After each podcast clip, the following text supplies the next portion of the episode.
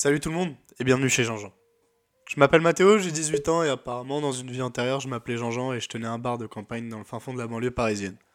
Ici on va parler de ma vie et de celle de mes copains, sans prise de tête, sans tabou, mais toujours avec un verre rempli de magie nous rendant parfois joyeux.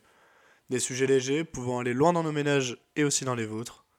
Je peux pas vous promettre de de réguliers, parce que mes amis ont des emplois du temps de ministre, mais le plus important c'est que vous ayez de temps en temps nos voix suaves et nos idées farfelues dans vos oreilles. Il y a un sujet qui devrait sortir prochainement avec une amie à moi, mais euh, je sais pas encore, donc euh, je dis rien. D'ici là, prenez soin de vous et à la prochaine chez Jean-Jean.